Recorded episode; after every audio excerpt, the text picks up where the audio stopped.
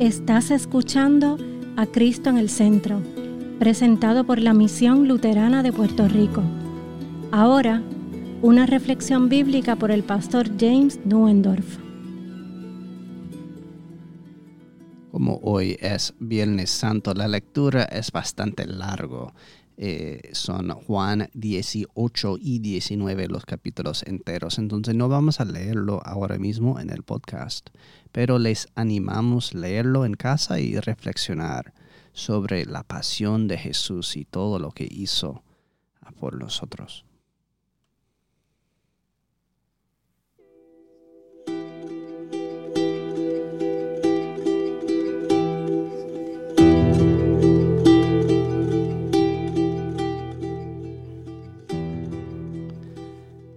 Nombre de Jesús. Amén. El objetivo principal de la crucificación no es la muerte. Hay formas más fáciles de matar a una persona que en una cruz. El propósito de la cruz no es meramente causar sufrimiento físico, aunque como forma de tortura se encuentra entre las más crueles y dolorosas que el hombre haya concebido jamás. El propósito de la cruz no es meramente servir como advertencia pública para otros, aunque las cruces a lo largo de la carretera logran eso con gran efecto. El propósito de la crucificación es todo eso y más. Morir en una cruz es una muerte vergonzosa y deshumanizadora, una profanación del cuerpo humano. La cruz está diseñada para hacer algo más que poner fin a una vida. Está destinada a despojar a esa vida de toda dignidad, todo honor, toda reputación, hasta que todo lo que queda es un esqueleto hueco y sin renombre, jadeando en busca de aire para matar el cuerpo de un hombre, los romanos tienen la espada brutalmente eficiente, el gladius. Para destruir el espíritu y la dignidad de un hombre, tienen la cruz. El gran orador Cicerón nos da la propia perspectiva de los romanos sobre su cruel invención, que fue prohibida por la ley para ser practicada nunca en un ciudadano de la poderosa Roma. Escribe, atar a un ciudadano romano es un crimen, azotarlo es una abominación, matarlo es casi un acto de asesinato, crucificarlo es ¿qué? No hay palabra adecuada que pueda describir un acto tan horrible. El siniestro objetivo de este instrumento de tortura no es únicamente la muerte, sino infligir una vergüenza y una humillación inimaginables. En este empeño, la cruz se erige sin par en esta tierra, como símbolo perdurable de la degradación. Por eso era tan eficaz Después de todo, ¿quién querría ser asociado con alguien que fue crucificado de esta manera? ¿Es esta la imagen de un hombre con dignidad? ¿De un hombre sabio? ¿De un hombre poderoso? ¿Es esta la cara de un protector y proveedor? ¿Es un líder al que seguirías? ¿Por qué deberías hacerlo? ¿Es este lugar al que Él te conduce? Todos los que pasen por el camino de abajo pueden sentir la vergüenza, conmoción, repulsión, asco. Sacuden la cabeza y se burlan. Sus propios discípulos huyen de él. Pedro niega siquiera conocer al hombre que será crucificado. La aterrazadora ser la, le aterroriza ser identificado como uno de sus discípulos. El propósito de la cruz siempre ha sido la vergüenza y la humillación. incluso dos mil años después, no ha perdido nada de ese poder. La gente de todo el mundo sigue avergonzándose de verla. Es lo que Cristo y sus apóstoles llaman la piedra de tropiezo. Es la gran necedad de nuestra fe. Tristemente, incluso muchos cristianos de hoy odian la insignia de Cristo crucificado. Dicen, es vergonzoso, es un escándalo, este parece una derrota, esto es humillante para Dios. ¿Dónde están sus ropas? Esto no es apropiado. ¿Por qué no bajarlo de la cruz y, y, centrarnos en su resurrección? ¿Por qué representar a Cristo en su peor momento? Cada año parece que hay menos cristianos dispuestos a tomarse siquiera un día del año para realmente mirar y considerar a Cristo crucificado. Pero no necesitamos hablar de otras iglesias o de otras personas. No te honra, porque tú también te avergüences de ello, esta tontería de la cruz. ¿No sería mejor representar a un Cristo más glorioso en, en victoria, en, en el poder, la resurrección, sin la muerte, la alegría de la Pascua, sin la sangre de su cruz? Yo sospecho que tú conoces tan bien como yo esa sensación de pinchazo en el, en el piel cuando alguien te pregunta, ¿tú también eres uno de sus discípulos? ¿Eres uno de esos fanáticos?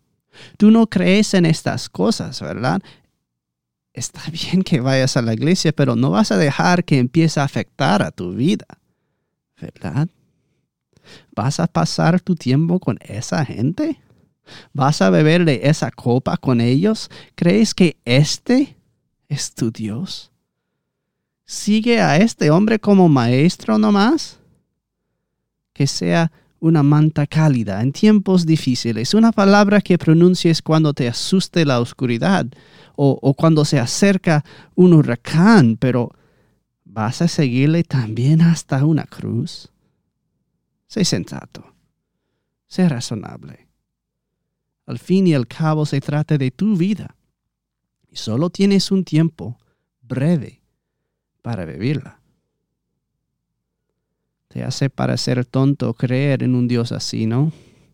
Te hace parecer estúpido poner tu esperanza aquí. El Dios que muere, un perdedor. Las cosas que Jesús dice no son razonables. Míralo. El que salvó a otros no puede salvarse a sí mismo.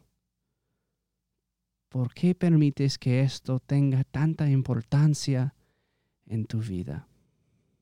Tú conoces estas palabras y pensamientos tan bien como yo. Son tan claros para ti como el canto del gallo, porque son mis pensamientos y son tus pensamientos. Si tú también lo has negado y de todos tus pecados por los que Él fue clavado en la cruz, siempre ha sido tu negación de Él lo que debería ser tu mayor vergüenza. Llora con Pedro, porque te has avergonzado también de tu Señor. Si la cruz ha hecho el trabajo para el que la crearon sus malvados artífices, ha humillado a tu Señor a tus ojos hasta que tú has creído que porque Él es azotado, herido y afligido, maldecido por Dios, contado entre los pecadores, que tú no deberías estar asociado con Él. También ustedes han huido y lo han abandonado. Te has avergonzado de Él, le has negado pero Él no te ha negado a ti. Míralo. Jesús crucificado. Aquel a quien te ha avergonzado llamar tu Señor, todavía te llama amigo y hermano desde su cruz. Jesús cuyo nombre se siente pesado en tus labios ante los hombres, confiesa tu nombre con valentía ante su Padre en el cielo. Mientras tú luchas por levantarte del sueño para comenzar la obra que Él te ha encomendado, Él trabaja sin dormir hasta que puede decir consumado es. Tú no lo buscas. Sin embargo, Él te busca sin cesar. Tú no lo tienes en cuenta, sin embargo, su ojo está siempre sobre ti.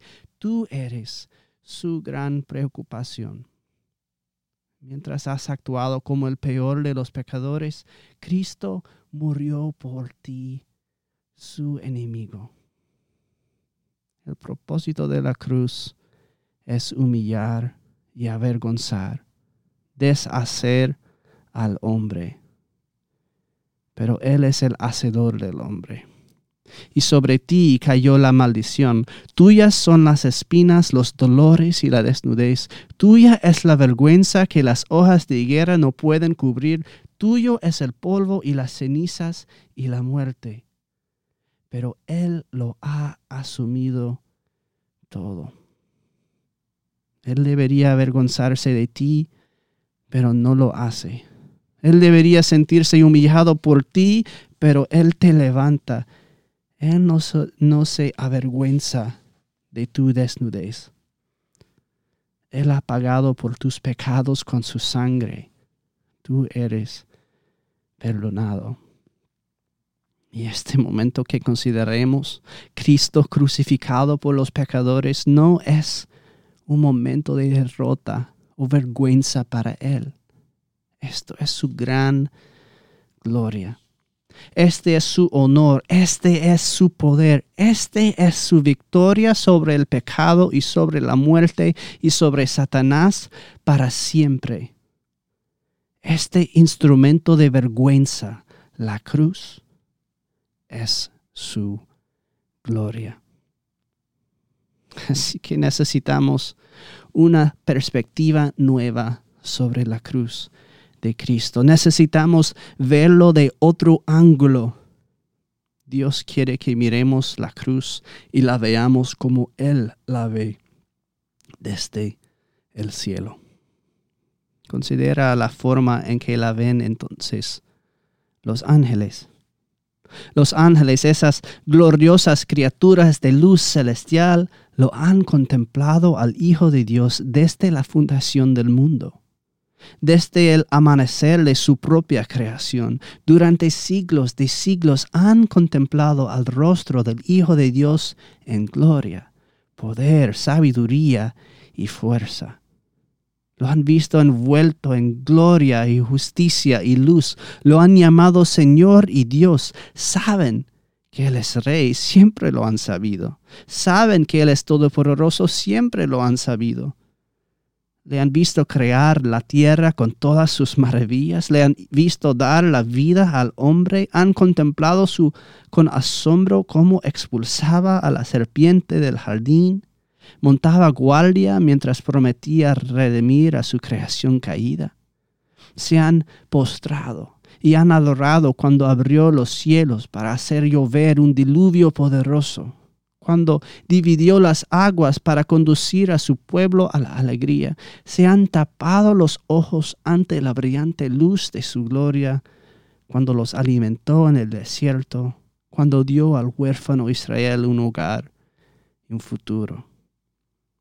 No pudieran evitar bajar como una gran multitud cantarina y exuberante para verle tomar carne humana adorando por primera vez con la cara hacia el suelo. Un tosco pesebre donde Dios estaba ahora entronizado. Se regocijaba de los pecadores que se arrepentían, de Cristo en la carne que vencía las tentaciones que destruían a la humanidad y expulsaba a los demonios. Han pasado todos los días de su existencia inclinándose y adorándole a Jesús, pero hay algo que nunca habían visto jamás. Les llena de terror. y de asombro es un acto más allá de que hasta las mentes, incluso de los ángeles en los cielos, pueden captar. Los ángeles nunca han visto a Dios en una cruz. Nunca han visto amor como este. Nunca han visto compasión como esta. Nunca han visto a su rey humillarse tan bajo como esto. Que nadie puede estar por debajo de él. Los discípulos se asombraron de que su maestro les lavara los pies. Los ángeles se asombran de que su maestro lave a toda la humanidad con sangre y agua y muere por ellos. Observan al maestro completar su obra maestra y se regocijan y hablan en voz baja por el asombro que les produce a los mismos ángeles. ¿Ven cuánto los ama? Mira lo que hace por, por ella, por él, por ella. No porque son buenos o dignos, sino porque Dios es tan bueno y tan digno. ¿Alguien ha visto alguna vez un amor así? Él los perdona aunque lo rechazan. Él los ama aunque ellos le odian. Él muere por todos ellos gloria y honor y sabiduría al Cordero por los siglos de los siglos. Y miren, miren la cruz. Dios está en una cruz. Mira cómo lo ven los ángeles y hablan asombrados. Deja que, que tu corazón se llene del mismo pavor y asombro que esas criaturas celestiales. Porque esta es su gloria. La cruz fue concebida como instrumento de humillación y vergüenza. Pero Cristo ha convertido esa vergüenza en su honor y gloria. Incluso en tu honor y gloria. Dios en una cruz. Los ángeles todavía se maravillan de ello, sí, incluso después de la resurrección incluso después de que brille esa nueva gloria. Vean cómo se refieren a Él. Léelo tú mismo en Mateo 28, tanto como Marcos 16. Dice así. Al verlo, los guardias temblaron de miedo y se quedaron como muertos. Pero el ángel les dijo a las mujeres, no teman, yo sé que buscan a Jesús el que fue crucificado. No estén avergonzados. Él se ha llevado toda vergüenza en el precioso nombre de Jesús.